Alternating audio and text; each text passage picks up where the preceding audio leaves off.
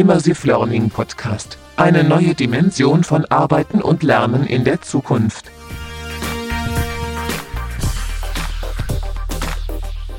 Ja, herzlich willkommen zum neuen Ausgabe von Immersive Learning Podcast. Diesmal zum Jahresende nochmal eine kleine Aufnahme mit ein paar Highlights aus dem Jahr, beziehungsweise auch Themen, ja, die anstehen, beziehungsweise auch interessant werden 2021. Ich wünsche erstmal allen Hörerinnen und Hörern und Leserinnen und Leser von Immersive Learning News und Immersive Learning Podcast schöne Weihnachtsfeiertage noch im Nachgang und auch einen guten Start ins neue Jahr und vor allen Dingen Gesundheit. Aber kurz so ein bisschen, was passiert auch 2021? Weil ich glaube, es wird ein spannendes Jahr generell natürlich, aber auch natürlich im Umfeld VR und AR. 2021 habe ich auch wieder einiges vor, zwei, drei Highlights, die jetzt schon klar sind und anstehen. Es stehen jetzt im ersten Quartal sehr viele Schulungen auch an. Die Termine sind seit einigen Wochen auch online. Es gibt auch noch ein paar freie Plätze in den Ausbildungen. Da einfach mal reinschauen auf immersivelearning.institute. Unter der Academy, da findet man die Angebote. Neu sind ja dieses Jahr dazu gekommen. Einmal ein VR-Kollaborationsexperte. Äh, das ist die Masterclass, die jetzt neu gemacht wird, die über zwölf Wochen geht. Und natürlich VR-Trainer beziehungsweise auch Immersive Learning Day und so weiter. Also es gibt ein breites Angebot, da einfach mal reinschauen. Neu wird aber auch 2021 sein.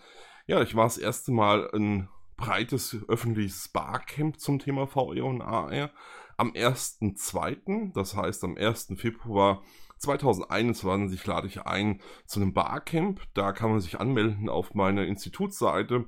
Das sind relativ viele Anmeldungen bisher. Ich bin echt gespannt. Ich würde mich freuen, wenn dann tatsächlich auch alle kommen. Aber wir haben jetzt Stand äh, Weihnachten 2020 über 150 Anmeldungen. Das wäre natürlich super.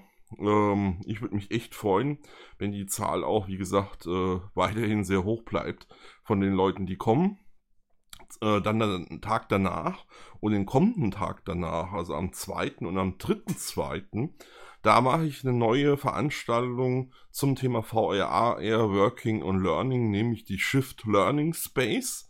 Da geht es darum, dass man mal einen Einblick kriegt, ja, aktuell, was in den Unternehmen so passiert, was für Herausforderungen da anstehen, aber natürlich auch Lösungen kennenlernt, ähm, entsprechend dort, wie man professionell VR und AR in die Organisation einführen kann. Dabei gibt es mehrere Schwerpunktthemen.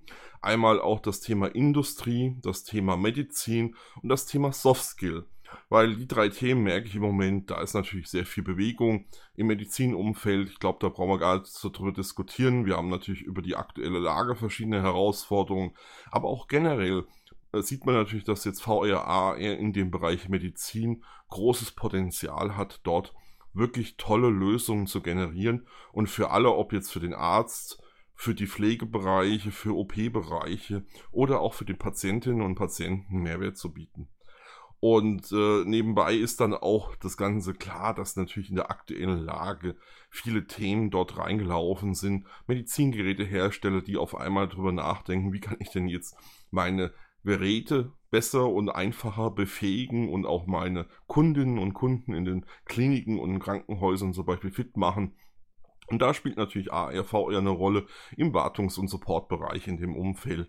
Also da gibt es natürlich jetzt mittlerweile ganz tolle auch Anwendungsszenarien, die natürlich ein bisschen, sage ich mal, auch Fahrt aufgenommen haben durch die aktuelle Lage, in der wir uns alle befinden. Grundsätzlich kann man aber sagen, dass im Industrieumfeld auch weiterhin gewisse Aktivität ist. Wir haben natürlich die großen Branchen wie Automobil zum Beispiel, Transport, Logistik, die natürlich dort weiterhin sehr viele Aktivitäten lancieren und da auch entsprechend Prozesse optimieren und professionalisieren.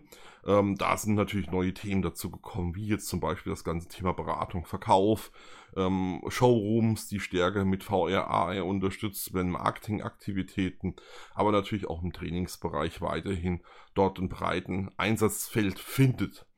Im Softskill-Bereich finde ich, dass es hochspannend ist, im letzten Jahr doch einiges passiert. Ähm, nicht zuletzt, sage ich mal, auch die Studie aus von PBC in UK, die uns da so ein paar Zahlen auch in der Branche nochmal geliefert hat und Vergleichswerte generiert hat, haben wir natürlich gesehen, dass das Thema VR im Softskill-Umfeld doch einiges Potenzial hat. Und deswegen natürlich äh, auch spannend ist, da genauer mal hinzuschauen, was gibt es da vielleicht sogar schon für Content, nämlich Standard-Content, auch aus Deutschland. Und da habe ich ganz interessante Gäste auch eingeladen. Generell ist die Veranstaltung auch ein Mix aus eben Praxisimpulsen, Diskussionspanels und Foren und aber auch letztendlich ähm, Workshops und Experience Tours, wo man dann auch Lösungen kennenlernt. Und da hat sich natürlich auch eins dieses Jahr so ein bisschen rauskristallisiert, dass Themen wie VR-Kollaboration an Bedeutung gewinnen. Ich bin da selber ja Verfechter, ich habe das ja auch schon ein paar Mal in den Podcasts erwähnt ähm, und setze das ja seit April jetzt auch schon ein im Beratung oder im Schulungsbereich, wo ich eben mit VR-Kollaboration von der Firma Planks mit Raum, so heißt das App, ähm, dort tatsächlich tolle Lösungen jetzt anbieten kann. Und die ähm, Software Raum entwickelt sich im Moment wirklich toll weiter und kann jedem nur mal empfehlen, auch eine, eine Beispielsession zu machen. Ich lade da gerne ein, wenn der Oculus Quest hat, der soll sich einfach bei mir mal melden, dann kann man da mal überlegen, wie man da den nächsten Schritt gehen kann. Also da gibt es, wie gesagt, neben natürlich Raum noch ganz viele andere tolle Lösungen, wo im Markt jetzt existiert, gerade international.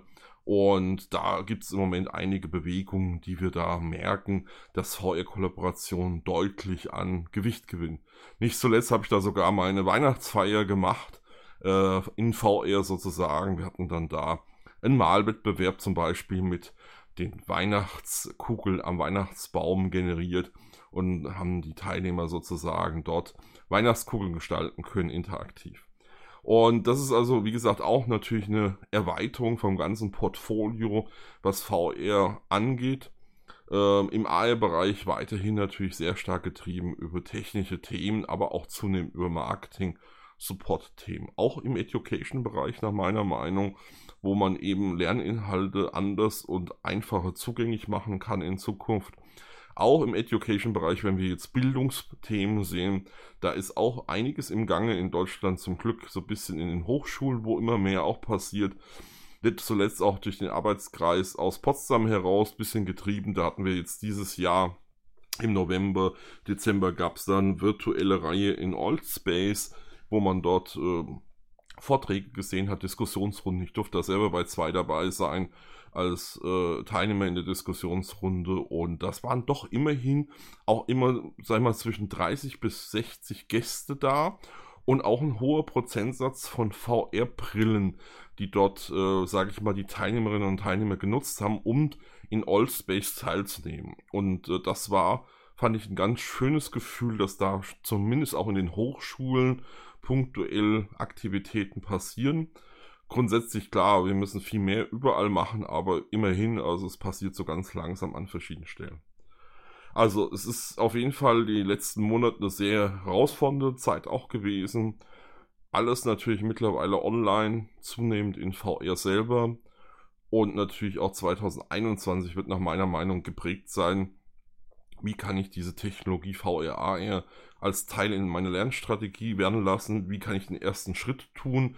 Auch da biete ich nebenbei einen Workshop an in Shift Learning Space, wo wir mal darüber sprechen, welche Möglichkeiten es gibt, da in dieses Thema auch einzusteigen und wie man mal erste Schritte gehen kann oder auf was man da achten sollte. Und auf der anderen Seite haben wir natürlich auch Unternehmen, die schon bereits den ersten Weg hinter sich haben und jetzt immer mehr skalieren wollen. Das heißt, die halt merken, in der aktuellen Lage Lerninhalte anders und neu zu verteilen, zugänglich zu machen, den Lernprozess zu professionalisieren, die Nachhaltigkeit zu steigern und dort natürlich mit dem Lernmedium VR und AR auch eine neue Möglichkeit haben, gewisse Zielgruppen und gewisse Inhalte anders zugänglich zu machen. Ich erinnere mich noch gut, ich habe angefangen dann im Mai dieses Jahr VR Live in meinen ganzen öffentlichen Webinaren oder als Speaker, wenn ich unterwegs bin, zu zeigen. Und das hat für viele nochmal einen Aha-Effekt aufgerufen, auf einmal mir zuzuschauen, wenn ich in VR interaktiv Dinge machen kann und wirklich motorisch sozusagen mit Werkzeugen dann arbeiten kann und dort eben Einsatzszenarien, Prozesse selber erleben kann und auch ausführen kann. Also da ist Riesenpotenzial nach meiner Meinung Auch 2021 wird das wesentlich stärker sein. International merke ich natürlich einen deutlichen Anstieg, ob das Events sind, die jetzt in VR stattfinden oder 3D am Monitor stattfinden, aber auch natürlich Tool-Anbieter, Lösungsanbieter, die dort sich weiter professionalisieren oder auch neue auf dem Markt erscheinen. Ich nehme im Moment den Markt in Europa zumindest was EU angeht, sage ich mal jetzt noch mit UK, wenn man so will, auch Frankreich sehr stark war. In Frankreich sind einige Firmen, die sich jetzt mit dem Thema Immersive Learning beschäftigen. Und da gibt es doch interessante Produkte auch, wo wir mal hinschauen könnten, was da so alles passiert. Gerade auf Inhaltsebene habe ich da ganz spannende Inhalte in den letzten Wochen gesehen und äh, auch erlebt, die letztendlich dort gerade am Entstehen sind und nach und nach auch ja, größere Breite gewinnen werden. Hier in Deutschland haben wir ein paar Unternehmen, die extrem aktiv sind.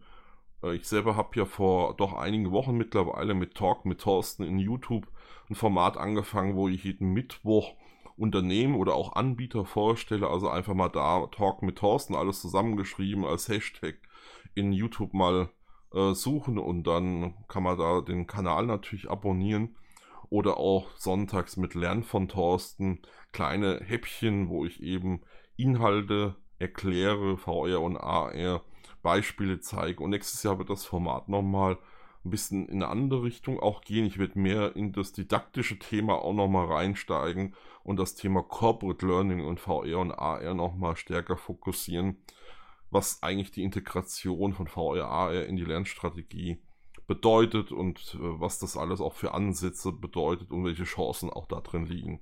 Auch natürlich die Herausforderungen, die wir da so sehen aktuell, aber ich denke, äh, die Chancen sind ganz klar in der Mehrheit und überwiegen. Ich freue mich auf jeden Fall auf 2021, das soll es an der Stelle gewesen sein. Vielen Dank nochmal äh, für die Unterstützung 2020, auch die vielen Feedbacks, auch äh, Ideen, die gemeinsamen Diskussionen von, mit vielen Anbietern und auch Kunden. Und ich hoffe, dass wir da weiterhin das Thema VRA eher vorantreiben können. Und ich freue mich, wie gesagt, 2021 mit Ihnen, euch alle zu erleben. Ihr Thorsten Fell, Immersive Learning Podcast.